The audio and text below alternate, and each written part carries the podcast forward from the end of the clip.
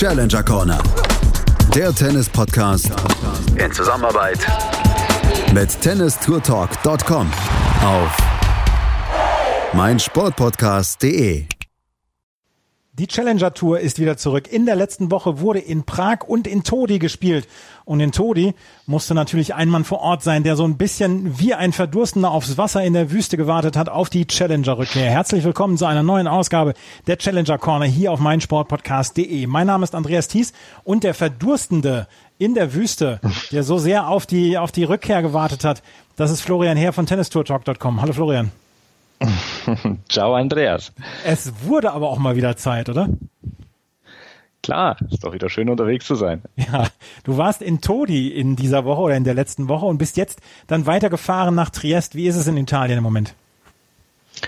Ja, alles gut. Äh, wie gesagt, du hast schon gesagt, also eine, eine Woche in Umbrien gewesen, in Todi, eher so ein kleinerer Ort, der aber sehr ja, nett eigentlich liegt aus so einer, auf so einer Anhöhe, dort auch ähm, das Venue Blick eigentlich hat auf das Stadtpanorama. Das ist richtig idyllisch. War dort zum ersten Mal dort, obwohl es, glaube ich, schon zwölf Editions ähm, von diesem Turnier gab. Immer mal wieder auch mit Unterbrechungen. Ja, und jetzt heute Nacht in einer Nacht- und Nebelaktion in sechs Stunden weitergefahren nach Trieste. Bin dementsprechend auch ein bisschen angeschlagen, aber es ist immer noch schön. Die Tour ist zurückgekehrt. Letzte Woche gab es die ersten, die ersten zwei Turniere in Prag. Hat Stan Wawrinka zum Beispiel gewonnen. In Todi hat Yannick Hanfmann gesprochen. Todi ist heute unser Mittelpunkt, da steht heute im Mittelpunkt bei uns in dieser neuen Ausgabe. Wir haben in Prag das letzte Woche gesehen mit einem top besetzten Turnier. Wir haben allerdings auch in Todi ein sehr gut besetztes Turnier gesehen. Wenn man sich das Single Ranking oder die, die Setzliste anschaut, Roberto Caballes Baena war an eins gesetzt, Marco Cecchinato an zwei. Also das sind ja schon mal zwei wohlklingende Namen. Bevor wir aufs Turnier zu sprechen kommen, wie waren die Bedingungen vor Ort? Wie war es mit dem Hygieneprotokoll etc.? Alles gut gegangen? Ja, es ist alles gut gegangen. Man hat das ja auch mitbekommen. Ähm, es gab, glaube ich, einen Fall mal. Es war ein Doppelspieler, der ja dann positiv äh, getestet wurde. Es hat sich wahrscheinlich um Tomislav Brkic gehandelt. Ähm, ansonsten ging das, alle, ging das alles relativ smooth. Ähm, man muss auch sagen, es war jetzt nicht so ein großer Andrang beim Turnier. Also sie hatten ungefähr Kapazitäten von 300 Personen aufgebaut. Jeder zweite Sitzplatz musste freigehalten werden. Also das heißt, maximal 150 Leute wären also dann auf dem Gelände erlaubt gewesen.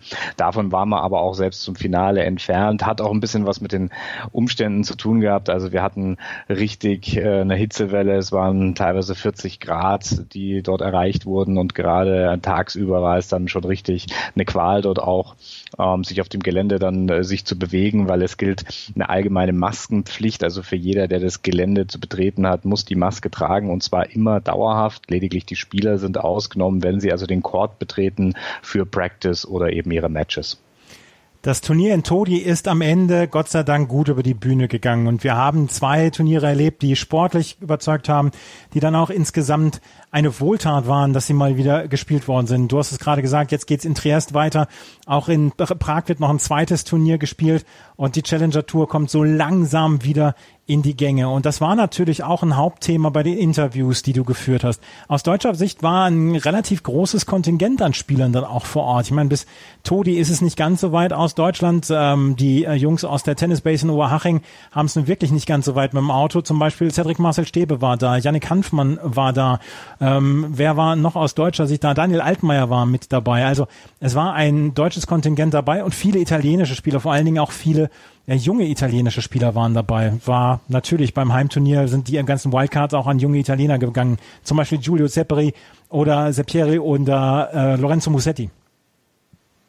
Ja, ganz genau. Die standen natürlich unter besonderer Beobachtung dort daheim, auch heute jetzt hier schon wieder in Trieste aktiv gewesen und gerade Mussetti, der ist hier ja, schon eine Hoffnung, muss man schon ganz klar sagen, ja. für die für die Locals. Also die hoffen da natürlich äh, schon, dass dort sie einen weiteren ja, äh, Spieler bekommen, der dort wirklich mal auch in die Fußstapfen eines Fabio Fonini, eines Andreas Seppi dann vielleicht auch treten kann, 18 Jahre alt Ähm, der ist auf einem richtig guten Weg und äh, hat auch gezeigt, was er, was er kann. Und ähm, ja, klar, die sind natürlich unter besonderer Beobachtung. Für die deutschen Spieler, ähm, ja, ist Italien immer, glaube ich, eine Reise wert. Also alle haben eigentlich durchweg gesagt, dass sie immer gerne nach Italien kommen, hier gerne spielen. Man muss auch sagen, die Challenger sind hier auf einem guten Niveau organisiert. Das hat sich jetzt auch wieder in dieser Pandemie auch ausgedrückt. Ähm, durchweg waren eigentlich alle auch voll des Lobes für die Organisatoren, dass sie einen richtig guten Job gemacht haben. Und sie waren natürlich auch richtig froh, endlich wieder hier auf Punktejagd gehen zu können. Denn trotz aller nationaler Turniere und Exhibitions, die wir ja über die letzten Wochen und Monate gesehen haben, es ist halt doch was anderes, wenn man wieder hier bei einem internationalen Turnier auch wieder für ATP-Weltranglistenpunkte dann hier auf den Platz gehen kann. Du hast einen ganzen Schwung an Interviews mitgebracht und die wollen wir natürlich hören in dieser Ausgabe der Challenger Corner. Wir fangen an mit Daniel Altmaier, einem Spieler, der vor ein paar Jahren als sehr hoffnungsvolles Talent galt, dann lange verletzt war, nicht so ganz ähm, in die Region vorgestoßen ist, wo er sich vielleicht dann auch selber gesehen hat. Und ähm, Daniel Altmaier musste in der ersten Runde gegen Lorenzo Giustino an acht gesetzt in Todi äh, spielen und er hat in drei Sätzen gewonnen. drei zu sechs, sechs zu drei und sechs zu zwei Und über seine Ziele und über das, was er in der Corona-Pause gemacht hat und wie er jetzt weiterspielen will, das, darüber hat er mit dir gesprochen im Interview hier mit Florian Heer von tennistourtalk.com. Ja, dann erstmal herzlichen Glückwunsch. Super Auftakt ins Turnier. Ähm, ich glaube, gegen einen nicht so leichten Gegner kann man sagen, ein relativ gutes Ergebnis.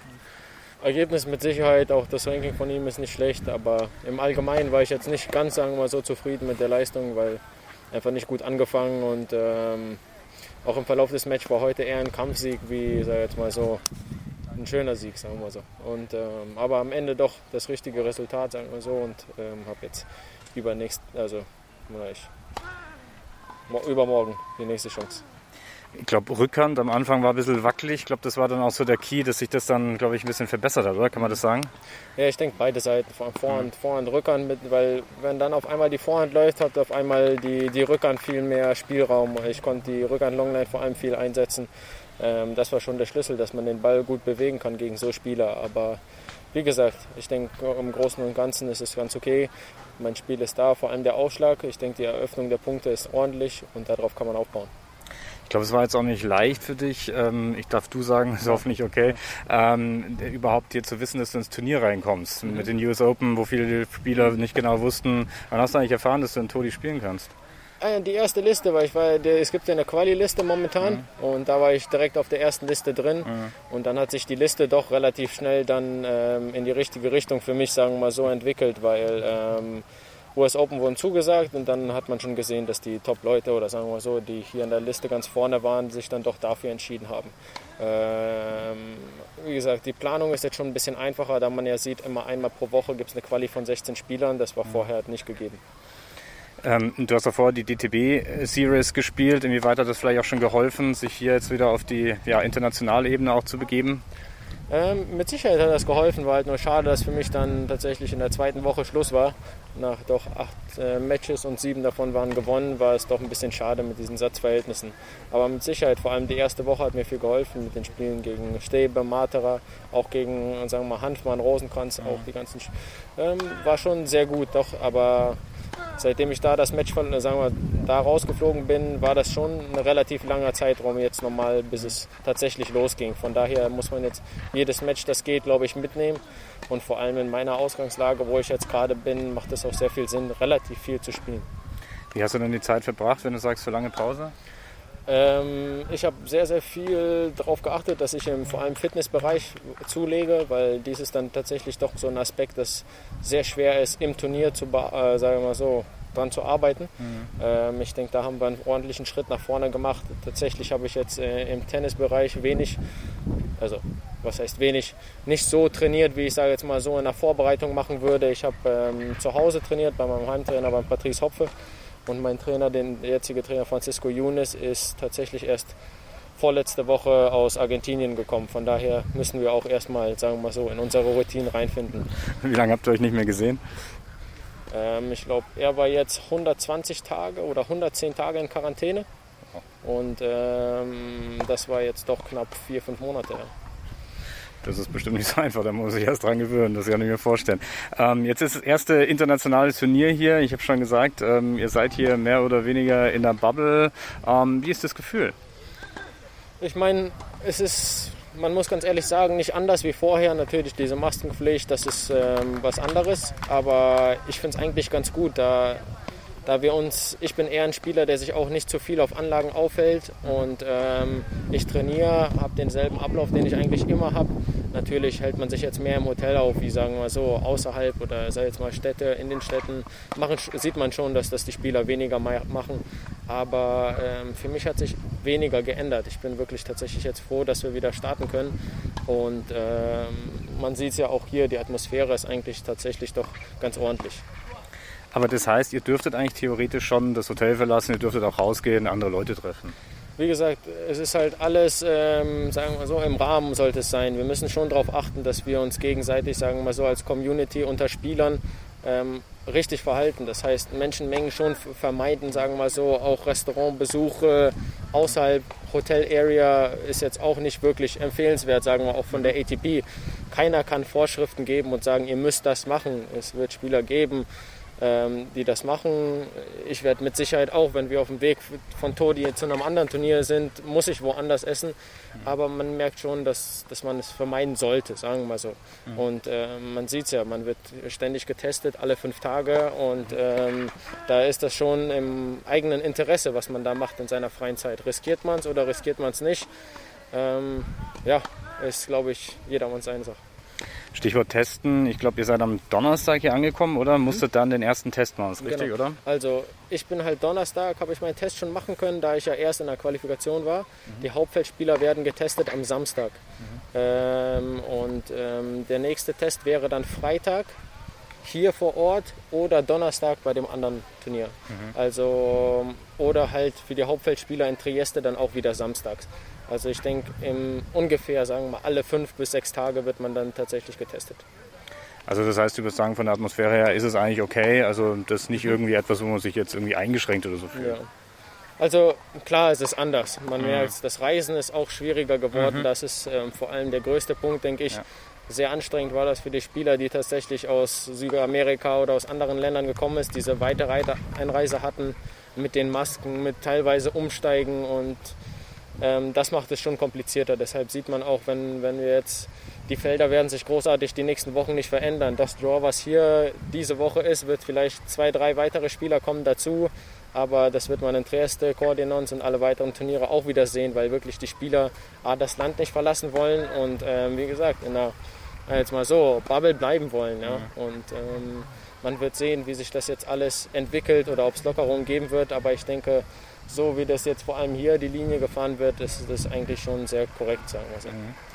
Wird es, also es gab ja viele Diskussionen, gerade mit den USA und US Open, ob man spielen soll oder nicht. Die Spieler haben sich sehr unterschiedlich dafür entschieden. Wie würdest du äh, die Situation für dich einschätzen oder würdest du dich auch als, als Typ vielleicht beschreiben? Eher so ein bisschen vorsichtig oder würdest du sagen, ja, also wenn ich die Chance hätte, würde ich jetzt sofort fliegen? Ich denke, man muss wirklich schauen, in was für einer Ausgangslage man ist als Spieler. Ähm, wir, vor allem in meiner La Ausgangslage mit Punkten, ähm, durch die neue Regelung müsste ich im Januar die Punkte, die ich in dem Jahr praktisch gemacht habe, wieder verteidigen. Von daher für mich relativ viel spielen macht viel Sinn. Ähm, andere Spieler, die ihre Punkte gemacht haben zwischen März und bis, bis jetzt Neustart, ähm, haben die Punkte bis zum nächsten Jahr auch. Die können das ein bisschen, ein bisschen flexibler. Dadurch, dass ich halt sehr gut am Anfang des Jahres gespielt ist, versuche ich schon relativ viel zu spielen. Aber wie gesagt, mein Plan ist eigentlich auch bis Paris oder man wird sehen, wohin die Reise hingeht, vielleicht Hamburg, ähm, bleibe ich hier in Italien und versuche wirklich dieses Reisen vor allem zu vermeiden. Mhm. Ähm, Stichwort Hamburg vielleicht noch ganz kurz. Ich glaube, das ist eine coole Sache, oder? Dass, dass das noch in den Kalender gerutscht ist. Nee, natürlich. Ich, ich freue mich für das Turnier in Hamburg. Die haben da bestimmt einen großen Effort gemacht äh, mit dem Stadion, mit den Umbauten. Ich denke, das wird schon ein richtiger Schritt nach vorne. Das Einzige ist halt wirklich deutsche Spieler vor allem. Wir sind 80 Prozent der Spieler sind zwischen 100 und 230, ähm, was man für eine Entscheidung fahren wird. Ich denke, das, das entscheiden dann die Teams für sich oder auch mit dem DTB zusammen, wie die Wildcard-Verteilung vielleicht sein wird, ob es an Topspieler geht, lokal, das weiß man halt nicht. Man muss sich dann halt tatsächlich als Quali-Spieler bei Paris dann entscheiden.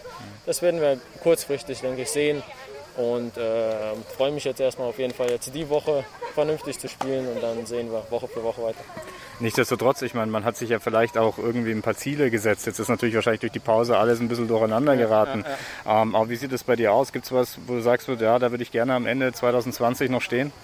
Also bei mir ist es so, um ehrlich zu sein, ich, ich plane sehr, dass ich ähm, zum ersten Mal 2021 die Sandplatzturniere in Südamerika gerne spielen würde. Mhm. Das heißt, dass ich schon ein sehr stabiles Ranking haben muss zwischen, sage jetzt mal, 130, 140 und ähm, 170, um in die Qualis da dementsprechend reinzukommen. Deshalb ähm, ist da schon das Ziel. Und ähm, ich denke, das ist auf jeden Fall auch eine interessante Geschichte, dadurch, dass sich halt mein Training auch dahin verlagert hat. Ähm, ja, strebe ich das so ein bisschen an, sagen wir mal so, für das neue Jahr die, die, die Trainingssituation aktuell, wie, wie sieht die aus, wenn du äh, Südamerika ansprichst? Also wo bist du da und wie inwieweit unterscheidet sich das vielleicht auch von, vom Training in Deutschland? Ähm, es ist ja, es war einfach so, dass ich ähm, Ende August letzten Jahres einfach mein Team komplett geändert habe. Ähm, bin mit einem neuen Fitnesstrainer, wurde auch behandlungstechnisch neu aufgebaut, habe einen neuen Trainer, Francisco Younes. Ähm, unsere, sagen wir so, unsere Basis ist die Turniere. Ähm, man sieht ja, der Kalender geht los ähm, in Australien, geht dann vielleicht in Südamerika weiter, dann sind wir in Europa.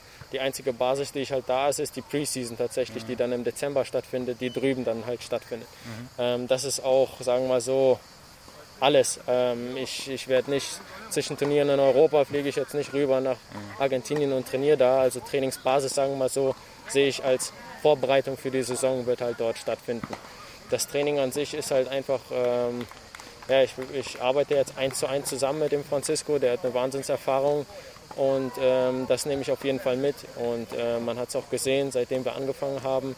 Es war, glaube ich, mit 480 haben wir doch mhm. relativ viel geschafft und ähm, der Plan auch, als sagen wir so, die Pandemie losging im, im März, hatten wir einen sehr, sehr guten Plan, auch dadurch, dass ich einfach keine Punkte für drei, vier Monate zu verteidigen hatte. Mhm. Ähm, ja, ähm, bin ich schon froh. Und ich glaube auch physisch, oder? Es gab immer die eine oder andere Verletzung. Ist mhm. jetzt alles wieder okay? Ja, also wie gesagt, darauf wird viel geachtet. Ich muss relativ viel tun für meinen Körper, mhm. was sehr wichtig ist. Aber ich habe es auf jeden Fall geschafft, ähm, einen, sagen wir mal so, einen sehr stabilen Körperbau zu haben. Und ähm, darauf kann man jetzt Woche für Woche aufbauen. Und das, deshalb habe ich auch die Zeit jetzt wirklich genutzt, wo turnierfreie Zone war. Super, dann wünschen wir alles weiter, eine gute und vielen Dank. Perfekt. Schatz, ich bin neu verliebt. Was? Da drüben. Das ist er. Aber das ist ein Auto. Ja, eben. Mit ihm habe ich alles richtig gemacht. Wunschauto einfach kaufen, verkaufen oder leasen. Bei Autoscout24. Alles richtig gemacht. Wie baut man eine harmonische Beziehung zu seinem Hund auf? Puh, gar nicht so leicht. Und deshalb frage ich nach, wie es anderen Hundeeltern gelingt, beziehungsweise wie die daran arbeiten. Bei Iswas Dog reden wir dann drüber. Alle 14 Tage neu mit mir, Malte Asmus und unserer Expertin für eine harmonische Mensch-Hund-Beziehung, Melanie Lippisch. Iswas Dog mit Malte Asmus. Überall, wo es Podcasts gibt. Altmaier war gut zufrieden, fand ich. Er hat zwar seinen Trainer lange nicht gesehen, aber er sagt, die äh, Fortschritte, die er gemacht hat, gerade auch im Ranking, die haben ihn wirklich nach vorne gebracht. Jetzt hat er in der ersten Runde in Triest gleich verloren, aber trotzdem das Turnier mit dem Sieg gegen Justino in der nächsten Runde hat er gegen Moroni knapp verloren. Das sollte ihm auch schon ein bisschen Auftrieb geben. Ja, und er hat vor allem eben gemeint, dass er vor allem auch an der körperlichen Seite gearbeitet hat. Na, also du hast die Verletzungen angesprochen, das war nicht einfach für ihn. Er hat fast eine gesamte Saison verloren und ähm, ja, er hat also physisch viel arbeiten können. Und da kann man ja sagen, weil diese Zwangspause ja kam dann vielleicht auch zur richtigen Zeit an genau diesen Stellschrauben dann auch zu drehen, weil wenn man eben auf der Tour ist und ein Turnier nach dem nächsten spielt, dann hat man gerade an diesem Punkt eigentlich in der Regel relativ wenig äh, Zeit an sowas eben auch zu arbeiten. Das Spiel gegen Moroni in der zweiten Runde, naja, Moroni, Gianmarco Moroni, der Italiener, muss man sagen, der hat da sowieso eine besondere Rolle bei dem Turnier gespielt. Der war so der Comebacker dieses Turniers.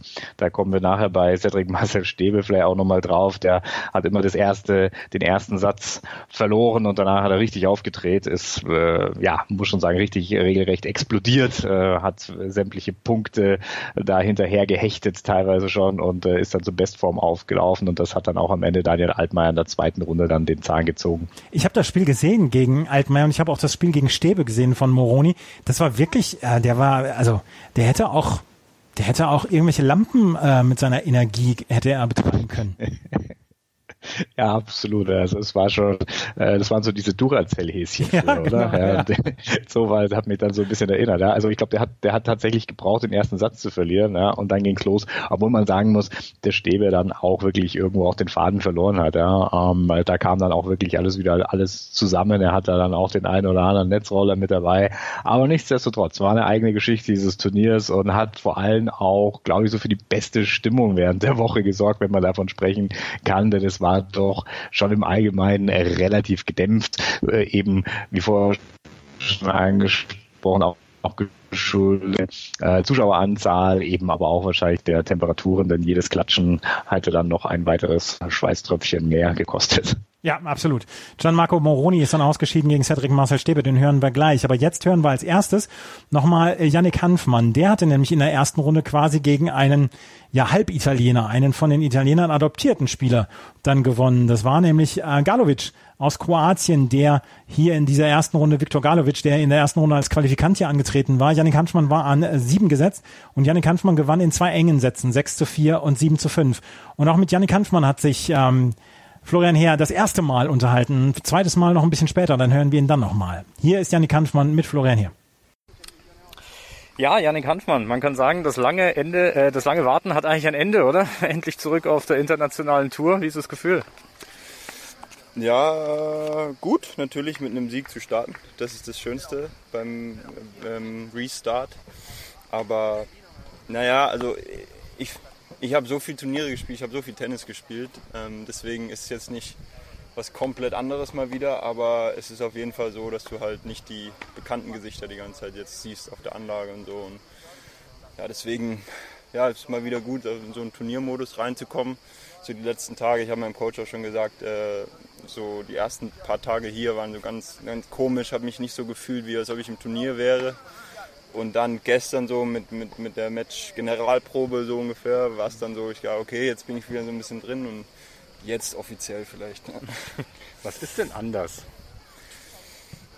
Ja, nicht viel. Ich meine, jeder rennt mit Maske rum. Das ist auf jeden Fall ein bisschen strange. Äh, Für mich ist es auch ein bisschen nervig, weil ich ja schwerhörig bin und dann äh, muss ich Lippen lesen und dann normalerweise, ich, hier sind sehr viele Jungs, die ich äh, gut kenne und, und mit denen ich mich gut verstehe, aber mit Maske macht es dann nicht so viel Spaß, weil ich dann immer nachfragen muss und der, ja, der soziale Faktor ist vielleicht ein bisschen weg, weil du halt auch ein bisschen auf Abstand sein sollst und so. Das fehlt ein bisschen, aber im Endeffekt sind wir hier, um, um, um Siege einzufahren und jetzt haben wir, ich habe heute gewonnen, der Sadie hat gestern gewonnen, also ein guter Teamstart. Mhm. Daniel Altmaier hat mir gesagt, ähm, ja, also man ist halt mehr jetzt im Hotel, ähm, man geht weniger raus. Ist Ja. das etwas, woran du dich eigentlich auch hältst eher? Ja, genau. Also es ist einfach so, dass in den ersten Tagen war es sogar so, dass wir die, die Umkleiden und die ganzen Facilities nicht nutzen durften, bis Ah. wir den negativen Test bekommen haben. Ähm, und den Test haben wir am Samstag gemacht. Die Results kamen dann irgendwann Montag früh oder so. Und als dann klar war, okay, wir sind negativ, dann durfte man hier ein bisschen mehr Sachen benutzen. Aber bis dahin war es halt so, du hast trainiert, äh, hast dir ein T-Shirt umgezogen, bist ins Hotel gefahren. Und jetzt ist es ein bisschen entspannter, weil man halt weiß, okay, eigentlich sind hier alle negativ und ist in Ordnung. Aber trotzdem ja, ist es mehr so, ja, Anlage, Hotel, Anlage, Hotel und nicht mehr ganz so auf der Anlage rumlungern und Matches gucken und mit Jungs sprechen und so. Das ist ein bisschen weniger jetzt, ja. Auf dem Platz, glaube ich, hat sich nicht so viel geändert. Da konntet ihr euch auch in der Zeit ein bisschen dran gewöhnen. Die Ballkits reichen keine Handtücher und solche Dinge. Es ist weniger Personal überhaupt auf dem Platz, sage ich mal. Ist es etwas, was ihr auch schon durch die nationalen Turnierserien euch ein bisschen so dran gewöhnen konntet? Ja, also das, das war, das ist immer so, so ein bisschen am Anfang brauchst ein, zwei Mal habe ich mein Handtuch vergessen und habe gedacht, das kommt gleich hinter mir mit einem Balljungen ange, ange, äh, angehuscht, aber es war nicht so, aber ja, das sind alles Kleinigkeiten und die, die, ähm, ja, an die gewöhnt man sich relativ schnell und deswegen, ich finde es auch gar nicht so schlimm, äh, wenn wir unsere Handtücher selber ähm, handeln. Zum Beispiel heute war es so, dass es zwei verschiedene Spots gab und dann, äh, also für den Spieler Galovic und für mich und dann kannst du ja dein Handtuch auch dort liegen lassen. Das heißt, du musst nicht immer dein Handtuch dann holen, dann zur Bank gehen, dann wieder dahin bringen, sondern du kannst es einfach liegen lassen, dann hast du auf beiden Seiten dein Handtuch und dann ja, dann ist es kein riesen, äh, riesen Zeitding. Ja? Und äh, deswegen, ja, die armen Kinder müssen manchmal die vollgeschwitzten Dinger da immer nehmen. Ja, es würde mich jetzt nicht groß stören, wenn sie sagen, hey, das, das bleibt bestehen. Ich glaube aber, es wird nicht bestehen bleiben irgendwann. Ja, okay. Mal schauen. Mal schauen, ja. Ähm, sprechen wir über das Match heute. Äh, glaube ich, guter Auftakt gegen einen Spieler, der sich in Italien ja sehr wohl fühlt. Er ist ja hier. Ist ein halber Italiener schon, ne? oder Genau. ein Dreiviertel Italiener. Ähm, was hat heute den Unterschied ausgemacht? Ich glaube, mein Aufschlag war ganz gut. Ähm, in so einem Match sind halt Kleinigkeiten. Ähm, wir haben beide am Anfang ein bisschen gestruggelt, glaube ich. Aber ja, ich habe dann gut serviert, ich habe ganz gut retourniert. Aber wir sind beides äh, ähnliche Spielertypen, würde ich sagen. Und ich habe es heute ein bisschen besser geschafft, äh, besser zu servieren, ein bisschen besser zu retournieren. Und klar, es hätte auch 4-4 sein können, schön clean, ohne Break. Aber wie immer natürlich irgendwie im, im, in so einem ersten Match mit ein bisschen weniger Matchpraxis dann doch nochmal das Break bekommen. Aber ja, ich bin zufrieden. Also ich habe meine Sachen, glaube ich, ganz gut gemacht heute unter Bedingungen. Ja, ein bisschen schwül am Anfang, aber ja, ich bin zufrieden. Es könnte ja noch ein weiterer Italiener kommen. Ich glaube Musetti und ein weiterer Wildcard. Ja, die haben Kennst du die? Die Italiener. kennst, du, kennst du die, gegen die du jetzt spielen würdest in der nächsten Runde? Ähm, Musetti kenne ich, den anderen kenne ich nicht. Ähm, ja, wir schauen uns vielleicht ein bisschen was davon an später. Ähm, Musetti, ja, also brauchen wir nicht sagen, ist ein Riesentalent von den Italienern. Ich habe den jetzt schon dieses Jahr auch ein, zweimal spielen sehen in Dubai, glaube ich. Ähm, ja, der ist, ja, das ist ein richtig guter. Vielleicht in ein paar Jahren so, wo man sagt, okay, da gehört er auch hin. Jetzt noch nicht und ähm, ich denke mal, ich sollte gucken, dass ich ihn vielleicht lieber jetzt schlage, weil es wird nicht leichter, glaube ich. Okay. Ist eigentlich dein erstes Mal hier in Todi? Ja, ja, sehr schön. Also ähm, sieht man jetzt hier nicht, aber die Altstadt und äh, so, das sieht alles richtig toll aus. Und wir waren einmal kurz in der Stadt, haben ein bisschen rumgelaufen. Also ja, das kann was. Ist echt schön hier. Dann wünschen wir einen hoffentlich noch langen Aufenthalt hier. Ja, danke.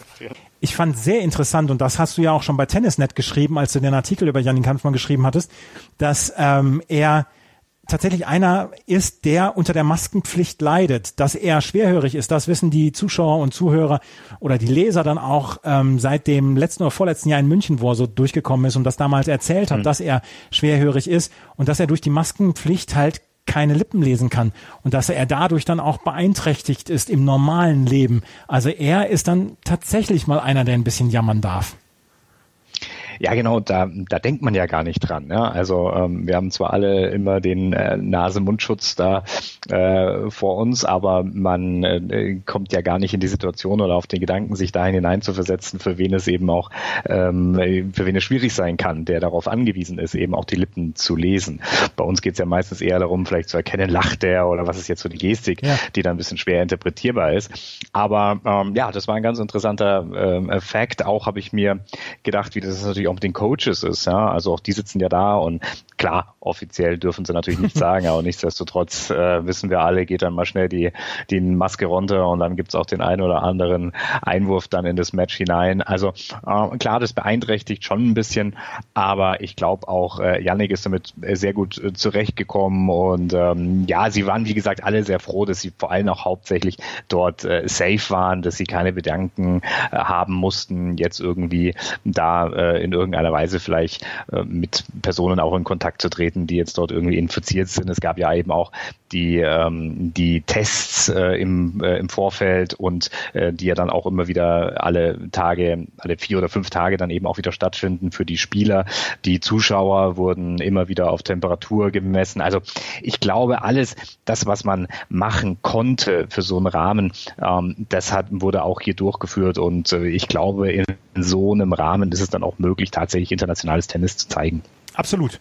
Und ähm, Yannick Hanfmann hat hier fantastisches Tennis in der letzten Woche gezeigt. Er hat das Turnier gewonnen. Wir sprechen gleich über seinen äh, Einzug ins Finale beziehungsweise dann auch den Finalsieg. Aber vorher wollen wir nochmal Cedric Marcel Stäbe hören, weil auch der war vor Ort und auch der hat natürlich eine Verletzungshistorie, die ihresgleichen sucht, ähnlich wie Daniel Altmaier auch. Und Daniel äh, Cedric Marcel Stäbe hatte in der ersten Runde gegen den weiteren Qualifikanten aus Italien, Andrea Vavassori, gewonnen und in der zweiten Runde gegen Elliot Benchetrit gewonnen mit 6 zu 4 und 6 zu 0. Und nach dem Match gegen Benchetrit saß er mit, äh, mit Florian Herr zusammen von tennistourtalk.com. Das ist ein bisschen längeres Gespräch, das sind knapp 15 Minuten, aber es ist durchaus interessant zu erfahren, wie Cedric Marcel Stäbe dann jetzt auch die nächsten Wochen und Monate angehen will und was er für Ziele hat. Das hört ihr jetzt. Ja, dann herzlichen Glückwunsch zu einem recht flotten Sieg, kann man eigentlich heute sagen. So flott, dass es nochmal zurück auf den Practice Court ging. Ja, genau. Äh, ich äh, hatte heute ein bisschen Probleme mit meinem Aufschlag. Äh, die Percentage war jetzt nicht die beste. Ähm, deswegen, ja, da ich ja eh morgen einen Tag off habe, äh, wollten wir jetzt auf jeden Fall noch mal ein bisschen daran arbeiten, ein bisschen am Ballwurf, weil mit dem Wind ist es nicht ganz so einfach gewesen. Und äh, ja, ich habe äh, solide gespielt. Ähm, es war wirklich nicht einfach. Auch der Platz ist ein bisschen, ja, bisschen uneben. Mhm. Sind schon die ein oder anderen Bälle ein bisschen, ein bisschen versprungen, aber ja, ich denke, ich habe es ganz gut gemacht und äh, ich habe ihn so ein bisschen den Zahn gezogen. Dein erstes Mal hier in Todi? Genau, das erste Mal. Ähm, ich habe früher eigentlich immer, immer ganz gerne Challenger hier in Italien gespielt, mhm. äh, weil ich das Essen auch sehr, sehr gern habe. Und äh, natürlich auch die italienische Mentalität ist immer so ein bisschen entspannt und äh, relaxed. Deswegen ja, gefällt es mir hier eigentlich ganz gerne und äh, ja, ist eine echt schöne Stadt auch. Ja, hat auch einen ganz guten Ausblick, genau. genau Muss man nachher noch ein Foto machen, vielleicht von. Ja, ähm, ja ähm, trotz alledem ist es ja auch kein normales Turnier. Es ist der Restart der Challenger Tour und ja, man spricht von der neuen Normalität. Wie geht's dir damit? Äh, ja, soweit eigentlich äh, ganz gut. Ich meine, ich denke mal, die ähm, Turnierveranstalter hier, die machen eigentlich einen ganz guten Job. Die haben äh, das wirklich ganz gut im Griff. Die ähm, ja, schauen, dass, dass, man auf der äh, dass man auf der Anlage die, die Maske trägt und immer einen Abstand einhält. Von dem her machen die das eigentlich ganz gut und äh, ich finde, so wie es jetzt ist, eigentlich keinen sehr großen Einschnitt in, ja, in die Freiheiten, äh, persönlichen Freiheiten und äh, wenn das so weitergeht, dann ähm, habe ich da eigentlich keine Bedenken, dass das dann auch so funktioniert. Ihr habt jetzt auch nicht irgendeinen, der euch jetzt im Hotel bewacht, dass ihr irgendwo hingeht oder so. Also man hat schon mal auch die Möglichkeit, dass man vielleicht mal sich ja, ein bisschen was von der Stadt anschaut oder so. Ja, definitiv. Also solange man da die Abstände einhält, sollte das überhaupt kein Problem sein. Und ähm, ich denke, hier ist es ja auch alles sehr weitläufig. Deswegen äh, ja, ist es nochmal einfacher als äh, jetzt vielleicht in New York. Äh, und äh, ja, man geht ja normalerweise, wenn man zu Hause ist in Deutschland, geht man natürlich auch einkaufen und äh, hält dann natürlich die Abstände und trägt die Masken. Mhm. Ähm, von dem her, wenn man jetzt hier mal einen Supermarkt möchte, dann geht das sicherlich auch. Ähm, immer schön Hände desinfizieren. Also äh, ist kein großer Unterschied zu Deutschland jetzt. Nichtsdestotrotz gab es eine lange Pause. Ihr habt zwar auch nationale Turnierserien spielen können. Ähm, wie war so die Phase des, ja, des Lockdowns, das wir ja nicht ganz so extrem hatten in Deutschland, aber tennismäßig war es ja am Anfang schon ein bisschen zart. Ja, also wir hatten zum Glück äh, ja, die Möglichkeit in der Base äh, relativ schnell wieder zu trainieren. Nach drei Wochen äh, hatten wir eine Sondergenehmigung dann der mhm. Regierung gehabt. Ähm, ja, von dem her war das für mich jetzt kein großer Einschnitt. Bin dann eh äh, zu dem Zeitpunkt, kurz vor dem Zeitpunkt des Lockdowns ja umgezogen an Bodensee und äh, für mich war das dann eh wie, ja, wie eine Art Urlaub, äh, wenn man da dann zu Hause ist und ähm, ja, also von dem her war es jetzt für mich kein großer Einschnitt. Auch natürlich äh, ist es schwierig, wenn du nicht weißt, welche Turniere du spielen kannst oder wann es wieder weitergeht. Aber ja, für mich war es jetzt nicht so schlimm wie, wie vielleicht für manche andere. Es gab äh, bei der DTB-Serie im Finale gab es eine kleine unglückliche Szene in Großhesselohe. Kannst du vielleicht noch mal ganz kurz aufklären, was da passiert ist und wie das danach weitergegangen ist? Äh, ja, also ich habe äh, bei 5-2 im zweiten Satz für mich äh, ja, einen Aufschlag nach außen serviert von der Vorteilseite und ja, der Maxi hat dann quasi so eine Vorhand äh, voll geschwungen, so ein bisschen Cross, Vollbrett und ich war da nicht äh, darauf vorbereitet und war dann ein Stück im Aus, aber man reagiert ja dann im ersten Moment erstmal. Und ich habe dann eben eine Vorhand gespielt und den Ball nicht richtig getroffen, äh, nachdem er aufgehüpft ist.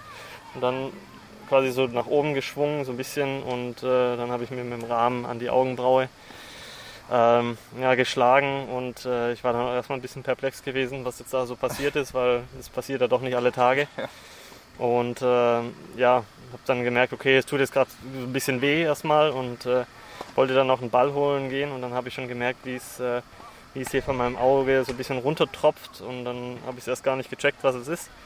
Und dann auf den Boden geguckt, dann gesehen, ja, dass es Blut ist und dann ist es auch schon hier komplett die, die Augenbraue runtergelaufen und ähm, ja, also das war dann schon ein bisschen komisch und äh, der Physio hatte dann auch gemeint, ja, das ist ein ziemlich äh, zwei bis drei Zentimeter Cut gewesen. Mhm. Platzwunde und ähm, er hat gesagt, das sollte man nähen, weil sonst gibt es keine, keine schöne Narbe. Und äh, ich hätte auch nicht weiterspielen können, glaube ich, weil man, wenn solange das blutet, ähm, ja. ist es eigentlich auch, äh, darf man ja auch nicht weiterspielen. Deswegen äh, muss es danach direkt in die Notaufnahme und äh, genäht werden mit drei Stichen. Ja, und dann waren auf jeden Fall zehn Tage Pause angesagt, hat er ja gesagt, okay. der Arzt, ja.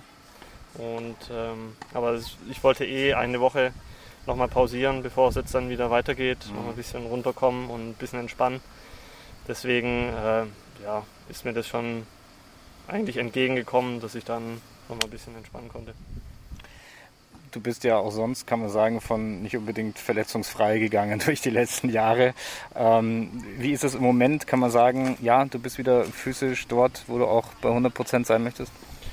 Ja, also physisch würde ich schon sagen, dass ich eigentlich ganz gut dastehe wieder. Ähm, vor allem ja auch durch die, durch die einigen Matches, die wir da jetzt hatten, durch die mhm. also Turnierserie. Und ähm, es gibt einem dann natürlich auch schon wieder eine gewisse Matchhärte. Und äh, das ist das, was du natürlich auch brauchst auf der internationalen Tour.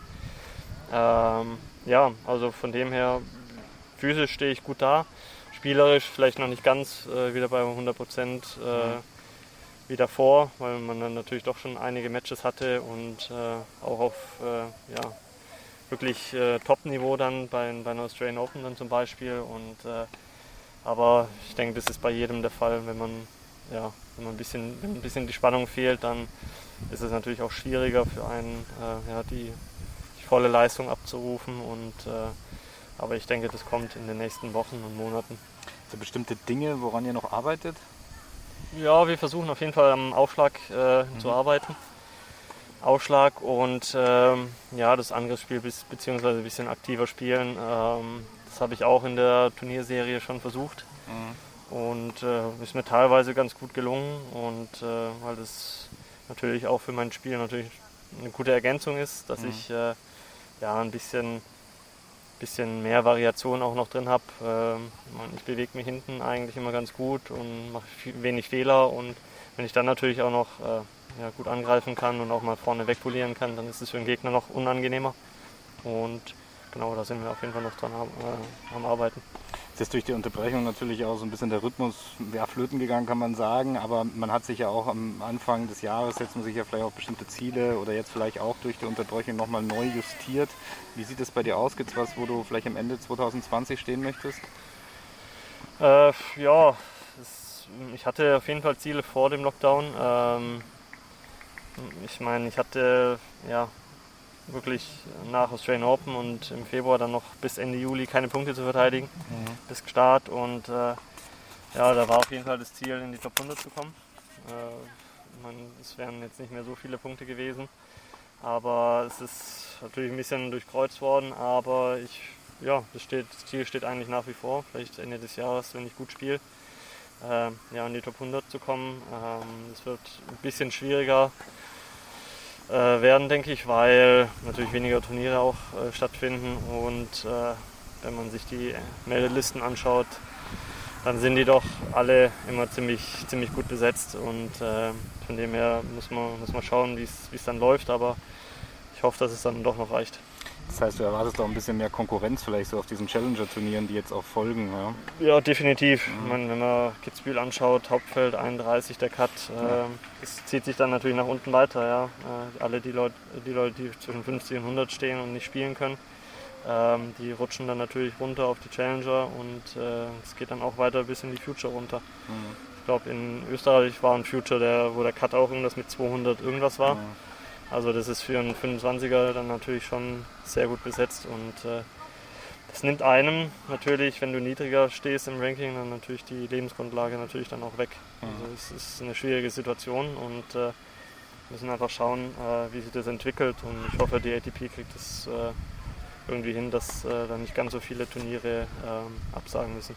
Das heißt für dich jetzt aber erstmal Italien Swing äh, jetzt erstmal wahrscheinlich ein bisschen weitergehen? Äh, es kommt drauf an. Also ich bin jetzt, äh, glaube ich, vier raus aus äh, US Open. Mhm. Deswegen, ich hoffe schon noch, dass ich eine kleine Chance habe. Ähm, aber ja, ich muss jetzt bis Freitag muss ich mich entscheiden, ob ich in Trieste auf der Liste bleibe oder ob ich US Open versuchen möchte. Mhm.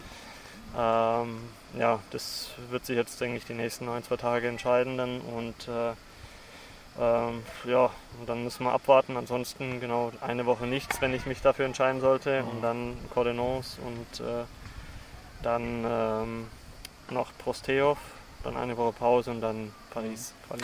Aber du hättest keine Sicherheitsbedenken, jetzt irgendwie nach New York zu gehen oder so. Also das wäre jetzt kein Problem für dich. Ich würde es eigentlich schon machen, ja. Mhm. Also ich äh, denke, dass die da ein gutes Konzept ausgearbeitet haben, auch wenn es sich nicht immer hundertprozentig vorhersagen lässt, äh, wie das sich alles entwickelt. Ähm, da müssen natürlich die Spieler dann auch ein bisschen Eigenverantwortung zeigen und sagen, okay, ich gehe jetzt halt wirklich nicht nach draußen. Ähm, ich denke, da ist, glaube ich, auch eine Security angestellt in, in dem Hotel, dass man auch nicht rausgeht, ähm, um da die Sicherheit zu gewährleisten. Aber ja, also ich denke, dass das auf jeden Fall klappen würde. Ähm, da habe ich jetzt nicht so große Bedenken. Das Einzige ist halt, dass wenn man nach Europa wieder zurückkommt, äh, ja, einen negativen Test vorweisen muss ja. und so, das ist das andere. Aber so im Großen und Ganzen habe ich da keine Bedenken. Da gab es auch mal die eine oder andere Feier während der Quarantänezeit, die man vielleicht verfolgt hat. Wie habt ihr sowas aufgenommen? Ja, schwierig. Ähm, die Leute werden vielleicht schon ihre Gründe gehabt haben, warum, warum sie gefeiert haben oder mhm. ja, wie das so zustande gekommen ist. Aber ja, ich, ich persönlich hätte es jetzt nicht gemacht. Ähm, äh, es gibt sicherlich auch noch eine Zeit, äh, wo sowas wieder möglich ist. Ähm, vielleicht nicht in naher Zukunft, aber ähm, ja, nächstes Jahr oder übernächstes Jahr. Also ich persönlich hätte es nicht gemacht, aber ja, das ist einfach schwierig zu beurteilen von, äh, als Außenstehender. Zwei letzte Fragen vielleicht noch zu hier. Ähm, es ist ein bisschen weniger Personal auf dem Platz. Ja. Da habt ihr euch vielleicht auch schon ein bisschen dran gewöhnen können. Ja. Mhm. Ähm, Janik Hanfmann hat mir zum Beispiel gesagt, er glaubt, dass das nicht dabei bleiben wird, dass die ähm, ähm, Ballkids euch die Handtücher reichen wird. Er denkt, das geht wieder zurück. Wie siehst du das eigentlich mit dieser Handtuchgeschichte? Das wurde ja auch in den letzten Monaten mhm. schon vorher sehr heiß diskutiert. Ja, ähm, es kann durchaus wieder zurückgehen, ja. Äh, ich weiß jetzt nur nicht, ähm, ob das in naher Zukunft passieren wird. Ich glaube, dass das sicherlich dieses Jahr auf jeden Fall nicht mehr passieren wird. Ähm, vielleicht irgendwann im Laufe des, nächst, des nächsten Jahres, wenn dann die Zahlen wirklich so niedrig sind, dass man sagen kann, okay, es besteht so gut wie keine Gefahr mehr.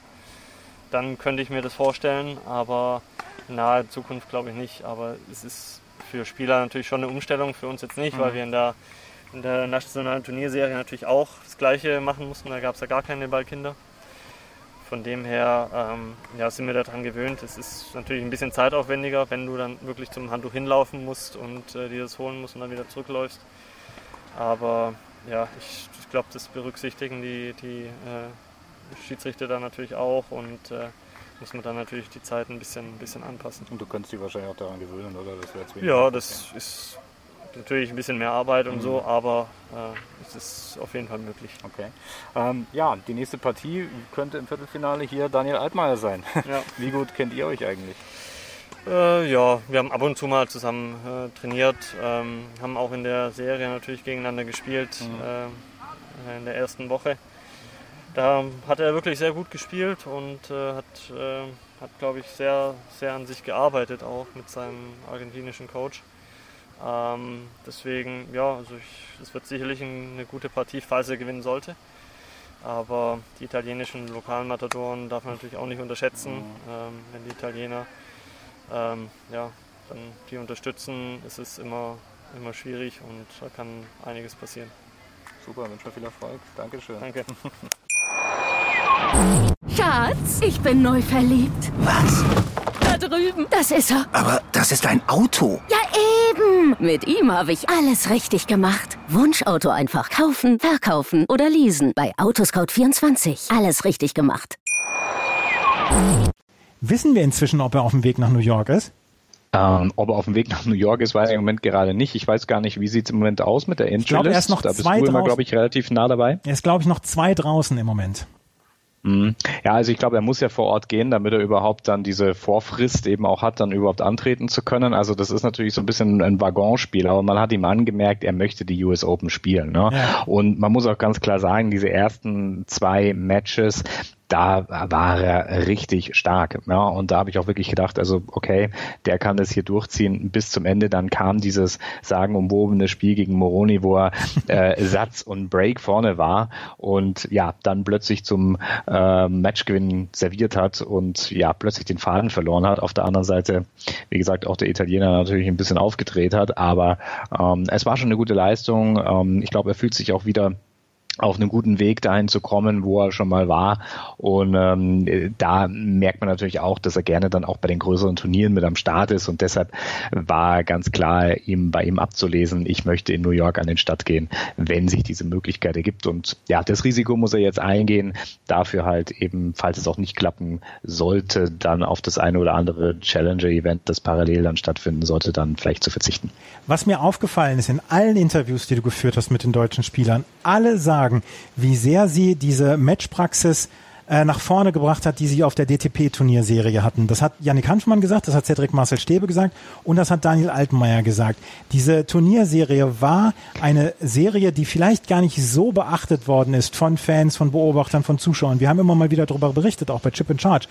Aber die Spieler scheinen da eine ganze, ganze Menge rausgenommen zu haben. Ja, und vor allem darf man nicht vergessen, es war auch eine Turnierserie, die im normalen Format stattgefunden hat. Es war jetzt nicht irgendwie eine Exhibition, die versucht hat, jetzt irgendwas völlig Neuartiges, Modernes hier auf den Weg zu bringen, so wie es beispielsweise ja beim Moratoglu der Fall war, sondern man hat ganz normal gespielt, nach ganz normalem ATP-Modus. Und ich glaube, im Nachhinein ist es nicht schlecht, um tatsächlich dann auch wieder diesen Turnierrhythmus bekommen zu können. Es ist wirklich äh, eine Geschichte, das ist mir aufgefallen, dass alle in den Interviews gesagt haben, nee, die Turnierserie hat mir Matchpraxis gebracht, das war alles super und das war völlig in Ordnung. Die Verbindung nach Todi ist leider nicht so gut, deswegen ähm, können wir nicht so richtig viel darüber sprechen, aber wir können jetzt nochmal ähm, Yannick Hanfmann hören, weil Yannick Hanfmann hat dieses Turnier gewonnen. Er hat in der zweiten Runde, nachdem er Viktor Galovic besiegt hat, hat er gegen Lorenzo Musetti gewonnen. Danach gegen Marco Cecchinato, der hier an zwei gesetzt ist, 6 zu 4, 6 zu 4. Dann hat er den ja, Wunderlauf von Gianmarco Moroni äh, be beendet mit 7 zu 6 und 6 zu 1 und hat im Halbfinale gegen Bernabe Zapata Miraj mit 6 zu 3 und 6 zu 3 gewonnen. Gerade die Finalpartie war souveränst. Und da hören wir ihn jetzt auch nochmal im Interview. Janne Hanfmann, Sieger hier in Todi, herzlichen Glückwunsch. Ich glaube, das Finale, das lief nach Plan, oder? Ja, es lief äh, zum Glück relativ entspannt. Ähm, ja, es war 6-3, 6-3. Im ersten Satz war es vielleicht ein Ticken enger.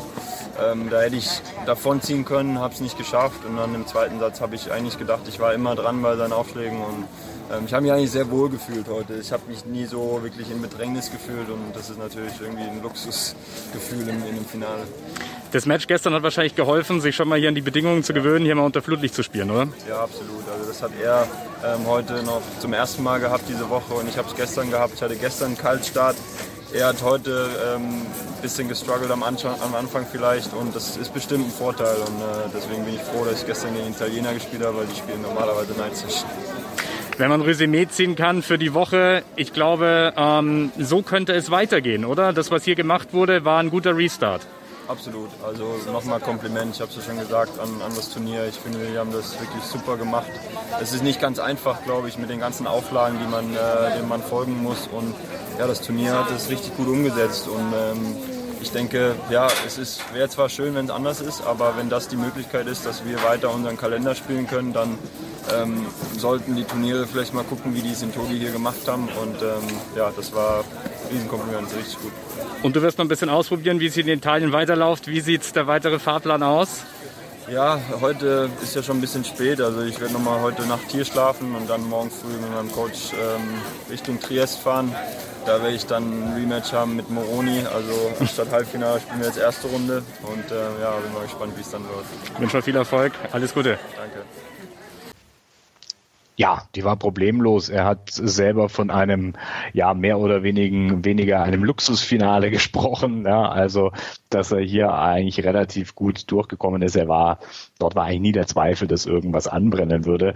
Bei Moroni, der Geschichte im Halbfinale, war das schon wieder ein bisschen anders. Ich habe ihn da auch gefragt gehabt, naja, also hast du, nachdem du den ersten Satz gewonnen hast und dann im zweiten eigentlich relativ gut dabei warst und äh, aber dann in einer oder anderen Situation vielleicht auch mal so ein Volley wieder verhauen hast, äh, sind dann Selbstzweifel gekommen und er hat gesagt, ja, also äh, es gab schon den einen oder anderen kleinen Moment, da hat er einen kleinen Flash bekommen, dann musste dann an Setti auch denken, aber äh, er hat gemeint, also er wollte es auf keinen Fall verlieren und äh, hat es dann am Ende auch tatsächlich durchgezogen. Ja.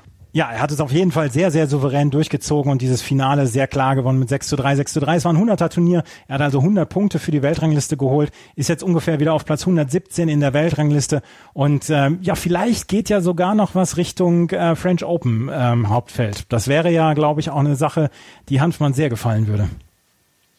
Ja, und ist natürlich auch für viele, die jetzt dort in den Regionen unterwegs sind, die spekulieren da drauf. Gerade wenn ich jetzt eben auch diesen ganzen Sandplatz-Swing spiele auf der Challenger Tour, ist es natürlich eine ideale Vorbereitung. Ich muss mich auch nicht akklimatisieren, ich muss dieses ganze Blasengedöns, sage ich jetzt mal, dort in den Vereinigten Staaten auch mitmachen.